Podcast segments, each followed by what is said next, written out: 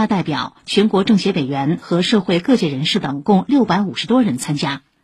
骆惠宁在主旨演讲中表示，中国共产党开创、发展并捍卫了一国两制事业，筑牢了维护国家安全的防线，维护了爱国者治港的根本原则，粉碎了反中乱港势力颜色革命的图谋。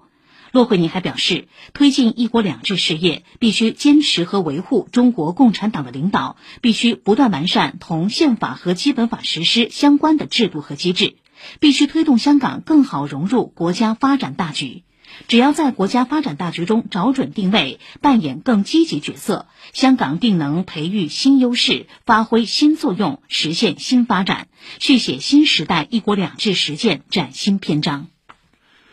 端午假期首日，全国公路、铁路和民航迎来旅客出行小高峰，铁路预计发送旅客一千二百万人次。上海方面。端午假期首日，上海各大火车站预计共发送旅客五十四点五万人次，客流超过二零一九年同期水平。请听报道。早上六点半，通往虹桥枢纽的红鱼高架就已经出现红色拥堵，导致在进站口不少旅客都是步履匆匆。虽然检通道已全部打开，进站只需要两到三分钟的时间，但在改签窗口前，记者还是遇到不少没能赶上列车正在改签的旅客。我们的旅行路线夭折了，人太多没赶上去。七点出的门，七点出的本原本的车应该是几点呢？七点四十多的。没想到路上这么堵，我们高估了我们的跑步速度，被人流阻碍了我们的速度。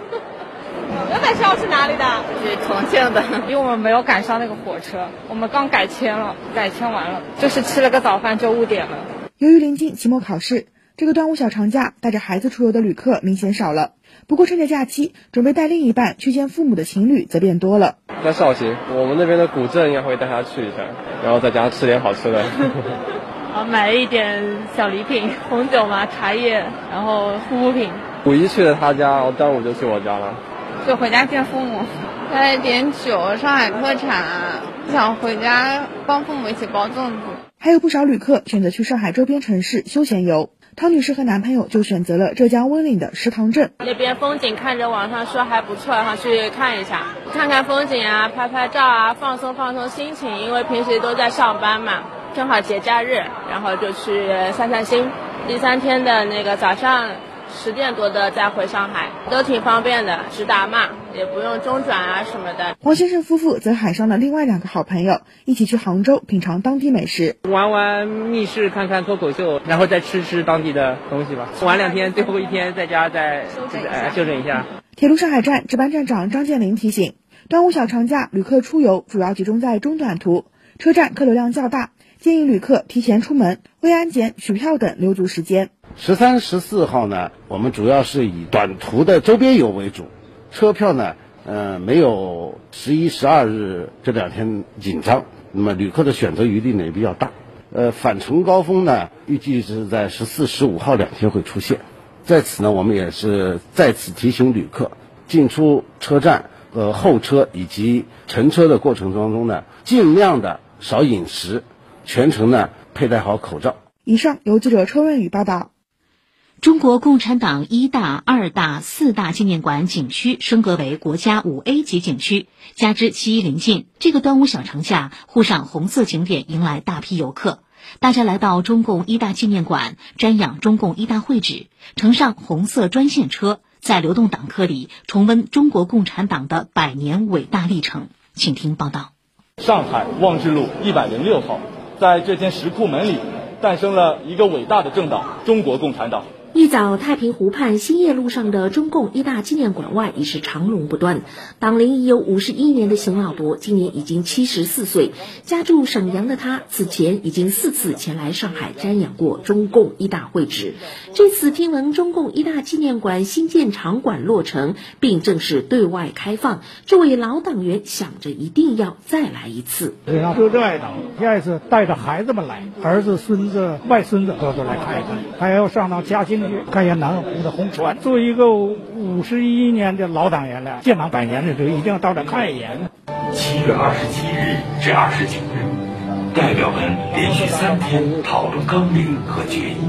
从民众觉醒、主义抉择到开天辟地、日出东方，再到砥砺前行、光辉历程，观众们细细聆听着讲解，缓步参观。陈望道翻译的《共产党宣言》第一个中文全译本，李大钊使用过的英文打字机，汪寿华使用过的线毯，一千多件珍贵的馆藏展品，辅以油画、雕塑、实景还原以及多媒体声像等手段，将中国共产党诞生的伟大历程生动展现，令参观者们观后纷纷表示深受感动。挺震撼的，见到一百年这一个历程，非常的艰辛，其实对我们内心触动挺大的。来重温一下党的光辉历程，回到工作岗位以后，能激发我们更大的工作热情。欢迎您乘坐本次中国共产党一大、二大、四大纪念。参观完中共一大纪念馆，小走几步便可称上中国共产党一大、二大、四大纪念馆景区红色专线车，前往中共二大以及四大纪念馆。周女士趁着端午假期，带着十岁的小女儿前来乘坐专线车。听闻专线车不仅将三个纪念馆串联，沿途还途经近五十个红色遗存。周女士说：“这一次事先功课没有做足，下一次做好准备，要和女儿多打卡几处红色印记。”趁着假期，带小朋友出来感受中国共产党百年来的历程。有了这辆专线车，我们到一大、二大、四大就比较方便。参观完之后就能立即上车，可以去下一站。红色专线车全程二十公里，九十分钟车程。除了在三个纪念馆附近设立站点外，还在五卅运动纪念碑以及南京东路设立站点。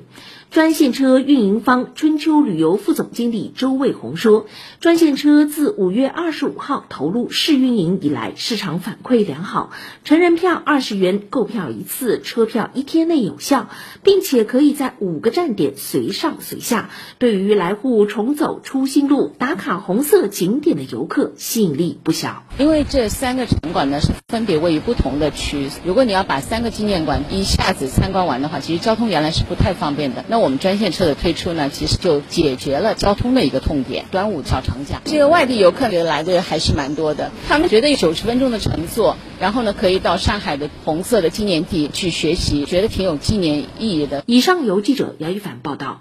端午小长假进入第二天，今天十二点到十五点，本台特别节目《花博来打卡》带您走进花博端午节活动现场，解析端午传统与植物的情缘。话匣子客户端阿基米德 APP 同步直播，欢迎收听互动。明天一年一度的端午节将至，专家介绍，每年农历五月初五是传统的端午节，它是中华民族古老的节日之一，至今已有两千多年的历史。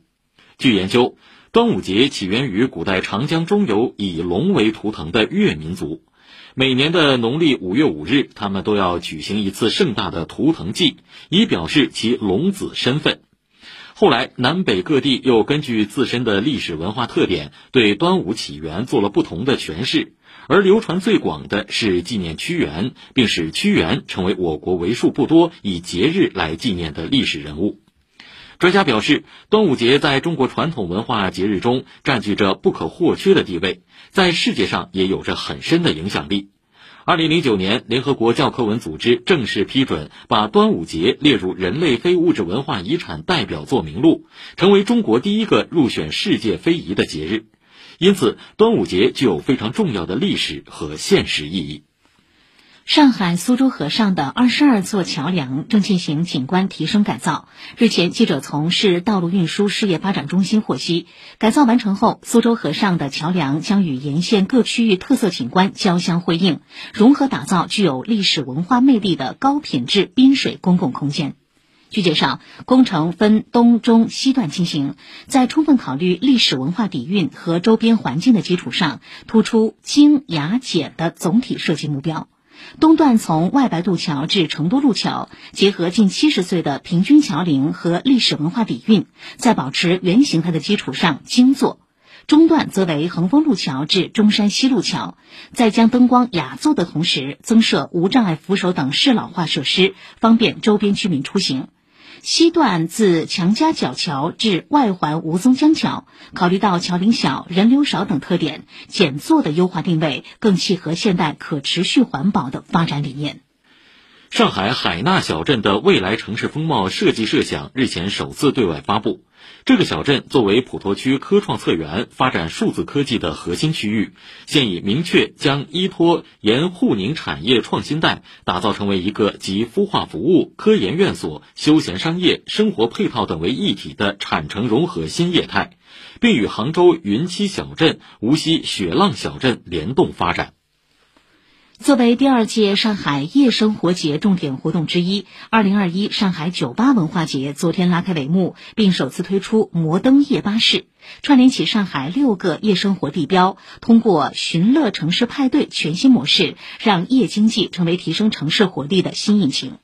本台记者刘婷从上海市酒吧行业协会获悉，从六月十二号到二十号，二零二一上海酒吧文化节将联动本市十家热门俱乐部。在主会场百联 TX 淮海年轻力中心及五个分会场构建非常日舞台，还有一千家商户推出优惠促销活动。进入式艺术现场融近日在上海滨江的全新艺术地标西岸穹顶艺术中心进行全球首演，作为西岸文化艺术季二零二一梦中心特别单元的演出。融也是中国上海国际艺术节中心全新艺术品牌 Ultra 自定义的重磅项目，请听报道。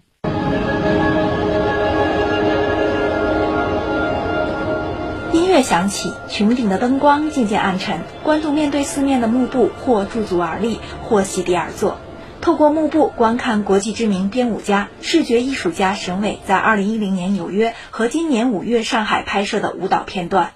舞者穿梭于城市内的地标性建筑、广场，人与人不期而遇，人与城市融为一体。四块巨幕随着音乐缓缓升起，灯光渐亮。此时，整个西岸穹顶剧场化身为融的舞台，三十七位演员在六十四块方格小舞台上表演极具张力的舞蹈，五百多位观众穿梭其间。零距离感受一场舞蹈与绘画、摄影、影像、声音等相结合的进入式艺术现场。觉得他在说的是一种生命的状态。一开始的，生命是混沌的感觉，后面现场从那个子宫和一些心电图就有生命的律动。以后演员他们开始有了一定的活力。然后他们开始从本来的一块白板上移动到有颜料的部分以后，开始在创作。最后再看他那些外面的画的时候，包括他自己写的文字，更容易去理解他的作品。二零零八年，沈伟曾担任北京奥运会开幕作品画卷的编导。二零零九年，他带领舞者在纽约城市公共空间进行快闪式互动，引起了社会的巨大反响。二零一一年，沈伟在纽约公园大道军械库做过一场进入式艺术现场《分与合》。十年后的同一天，他带来的创新作品《融》与之有异曲同工之妙。这次我可能是胆子最大的一次，然后花的时间精力最多的一次，在形式上和内容上都有突破，加上第一次用到全部全方位的国内的团队演员，通过一个月他们的变化，看他们现在呈现的状态非常好，非常好，我是最感动的。当音乐慢慢平息，灯光逐渐亮起，现场掌声雷动，观众久久不愿离去。或驻足欣赏六十四块被舞步画出的彩色印记，或是在四周展台细细品味审美的手记。沈伟说：“连续十天的展演，每一场都不可复制。观众都融进去了，你看，而且观众很投入，每一个环节看得出他们都愿意去产生一个沟通。到最后一段，所有人在里面走，看到观众这么投入，你的参与跟艺术有个这样的一个沟通，非常好。”融的首演地西岸穹顶艺术中心是由直径八十米的水泥厂玉军画库改造而成。在修建过程中，西岸保留了百年的穹顶式建筑构架和历史遗存。上海西岸开发集团有限公司副总经理陈安达说：“这里未来将举办各种艺术展览、演艺活动，它将成为西岸的多元文化搅拌器。”今天这个 limited 的限定版，大家一定要来看，因为这样的半透明的整个钢结构裸露的苍穹之下的这种感觉，可能在未来你是看不到的。在明年的时候，大家能够看到一个完全不一样的穹顶艺术中心的状态，因为梦中心非常大嘛。它大概有十万平米的这个体量，明年穹顶艺术中心以及包括连通我们荣耀路绿地油罐的沿江公共开放空间的新的一轮提升。以上由记者程林报道。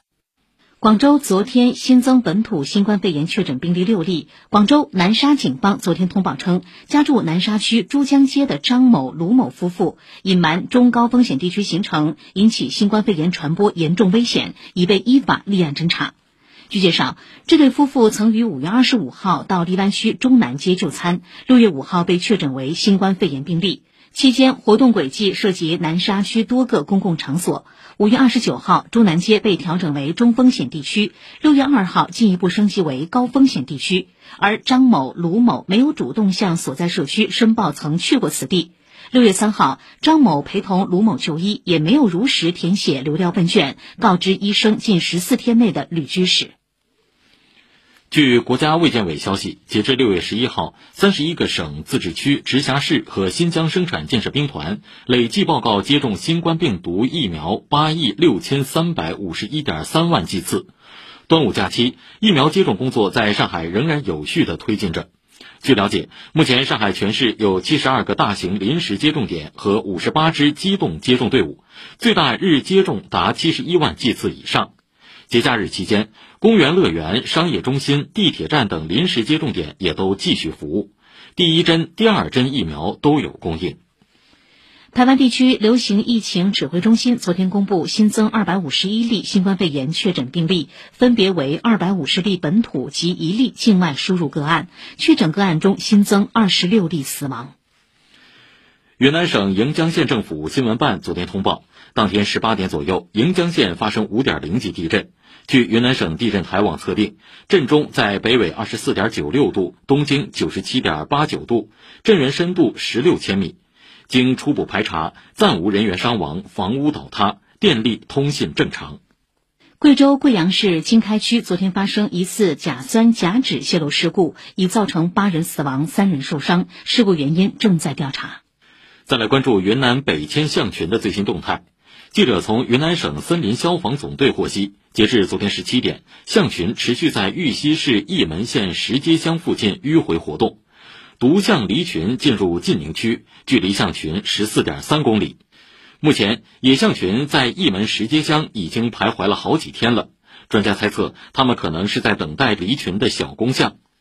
由于大象在夜晚活动，除了监测队员，当地负责堵路的渣土车司机以及连夜躲避大象的村民们，大多都彻夜未眠。那五天了，五天了，五天五夜，哎，一直没回家。没有，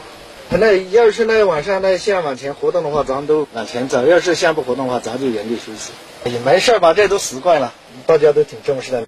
就在前一天傍晚，象群还搞起突然袭击，不仅吃了庄稼，还接近了旁边的村子。幸好村民早有准备，集体疏散到了安全的地方。叫我们把里头的玉米和盐巴把它藏好，叫我们上二楼。只要我们不围观，就保证大象的安全和我们的农户的安全。吃了您家的玉米怎么办？大象也饿了，它也不是故意的。十几个月以来，北上象群行走路线几乎跨越了半个云南省，四处溜达的不仅仅是这一组。与此同时，云南还有另外两个象群也在迁移中，其中由十七头野象组成的南下象群持续逗留在中科院西双版纳热带植物园，而另一群由十头野象组成的象群则选择在西双版纳保护区周围的村庄游逛。多批亚洲象迁移究竟是为什么？是否因为它们原本的栖息地缩减，无法提供足够的食物？对此，专家表示，这些象群原本的主要栖息地西双版纳国家级自然保护区，当地管理部门一直以来严格按照保护区条例进行管理，取得了良好的生态效益，并没有发生保护区内森林资源被严重破坏的情况。同时，随着我国野生动物保护力度不断加强，保护区内亚洲象种群数量持续增长。种群扩张的原因，也是导致大象有探索新迁移地的需求。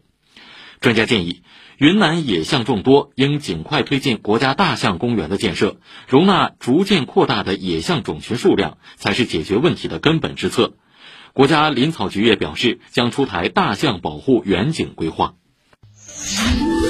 您正在收听的是九九零早新闻。东方美谷，奉贤新城，独立无边界，遇见未见。东方美谷，奉贤新城，独立无边界，遇见未见。退休了，对自己好一点，让孩子放心点。来新都苑快乐家园养老吧，海派文化，智慧养老，拎包入住，轻松无门槛，更有百岁俱乐部火热招募中。养老热线：三四七二六八九九，三四七二六八九九。静安市北高新园区，上海民营企业总部集聚区，首批数字化转型示范区，以数字产业生态引领未来，以优质营商环境推动发展。市北高新邀全球企业用数据赋能，共创辉煌。开放新高地，战略增长极，城市样板间，创业首选地。临港新片区，全力打造更具国际市场影响力和竞争力的特殊经济功能区。花开中国梦，光明食品集团与您共享花博盛世。光明食品集团建设运营服务保障花博会项目，只为更光明的美好生活。花博会让您爱上光明，离不开光明。上海广播携手光明食品集团全体员工，邀您共赏花博。九九零早新闻，下面报告国际和体育方面的消息。伊核全面协议联委会新一轮恢复履约谈判政治总司长级会议昨天在奥地利维也纳举行。中国谈判代表、常驻维也纳联合国代表王群出席会议，并阐述中方立场。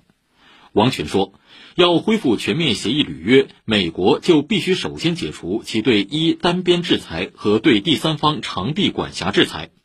美国对伊常规武器禁运也与全面协议和联合国安理会相关决议不符，也应当彻底解除。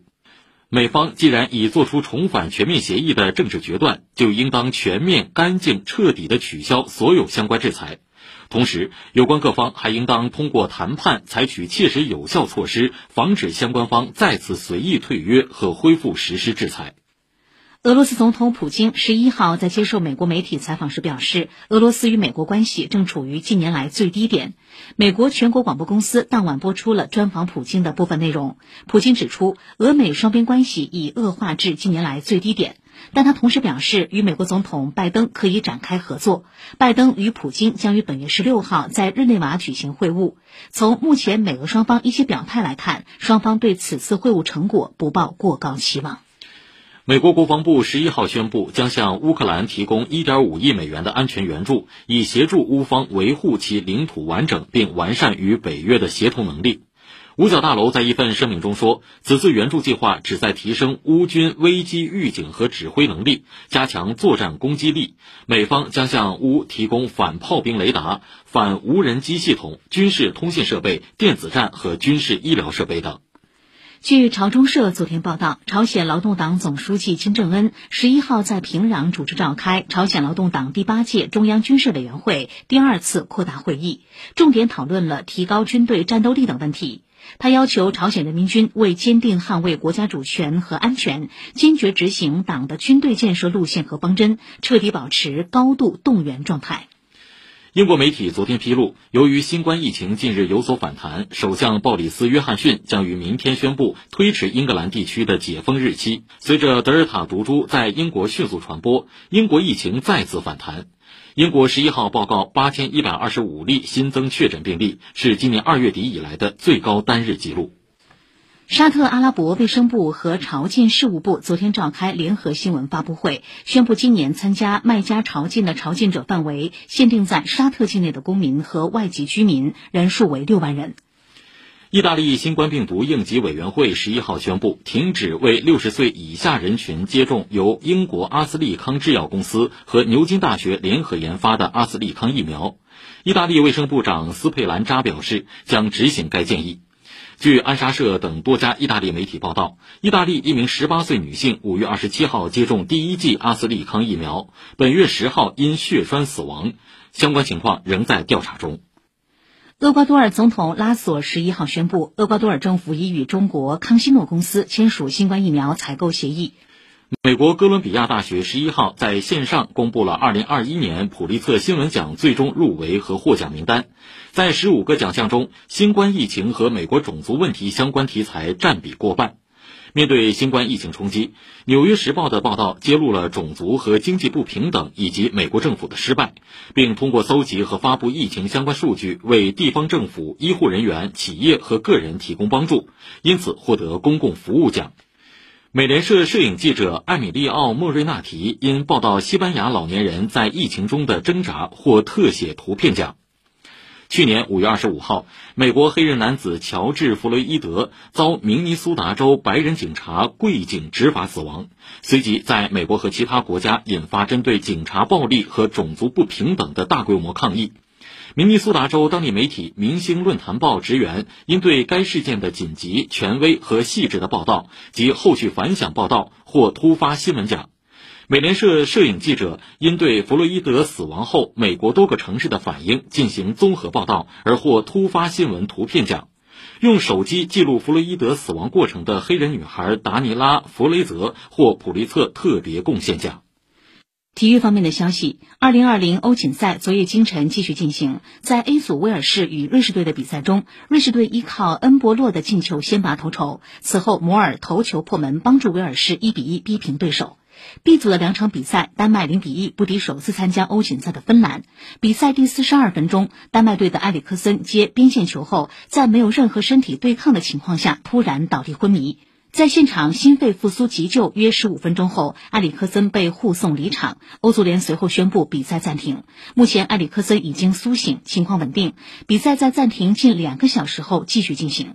另外一场比赛中，比利时三比零轻取俄罗斯。会听天下，进入今天的会听天下。昨天是我国第十六个文化和自然遗产日。抖音发布非遗数据报告显示，入选抖音最受欢迎五大传统美术非遗项目中，剪纸位列第一，第二至第五分别为竹编、木雕、石雕和泥塑。上官新闻报道，经由短视频和直播平台的传播，中国非遗正走出乏人问津的角落，重新获得关注。目前，全国一千五百五十七个国家级非遗项目，百分之九十八能在短视频网站上找到。日前，位于桂林西街一百六十八号的康健社区乐活空间，作为全市首批长者运动健康之家正式揭牌。新民晚报报道，目前全市各区建成开放的长者运动健康之家共有十八家，其中静安区的七家为免费开放，其他十一家以每月九十九元的公益价开放。去掉政府补贴的三十元之后，只需要六十九元，平均每天只需二点三元。这种白菜价的健身支出，换来的是老年人实实在在的获得感。昨天是端午小长假的第一天，申城大大小小的药店早早就把香囊柜台设置在醒目位置上，前来挑选的顾客络绎不绝。新闻晨报记者走访发现，今年的端午香囊走起精品化路线，多家药店专门设计将新款香囊与文创产品结合起来，成为品相极佳的伴手礼。以上是今天的汇听天下，稍后八点欢迎继续收听九九零早新闻。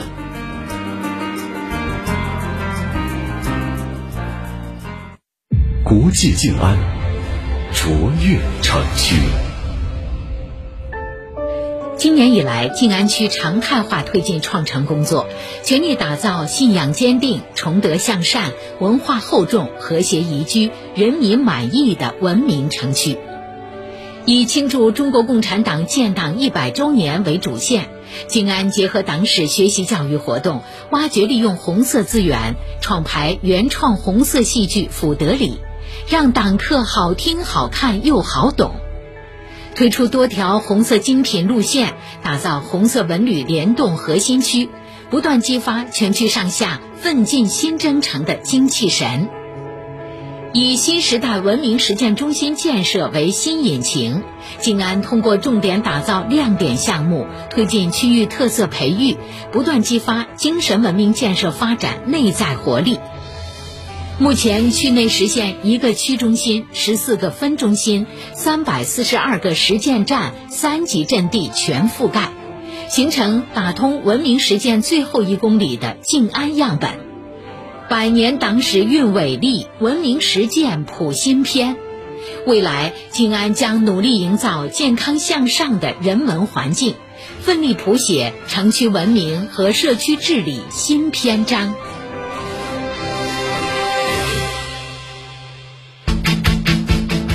即日起至六月三十日，上海建行龙支付客户在加油中石化 APP 使用一键加油，点击充值并用龙支付付款，享满五十减十元，现享三次，名额有限，先到先得。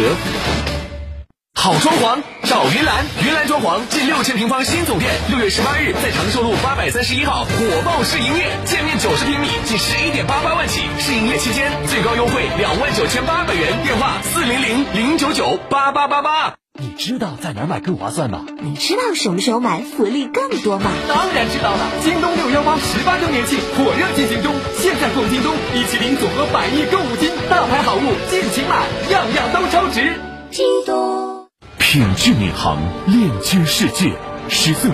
闵行将以上海南部科创中心和虹桥国际开放枢纽南北联动，以虹桥和新庄两大城市副中心双核辐射，提升核心优势，深度产城融合，建设创新开放、生态人文的现代化主城区。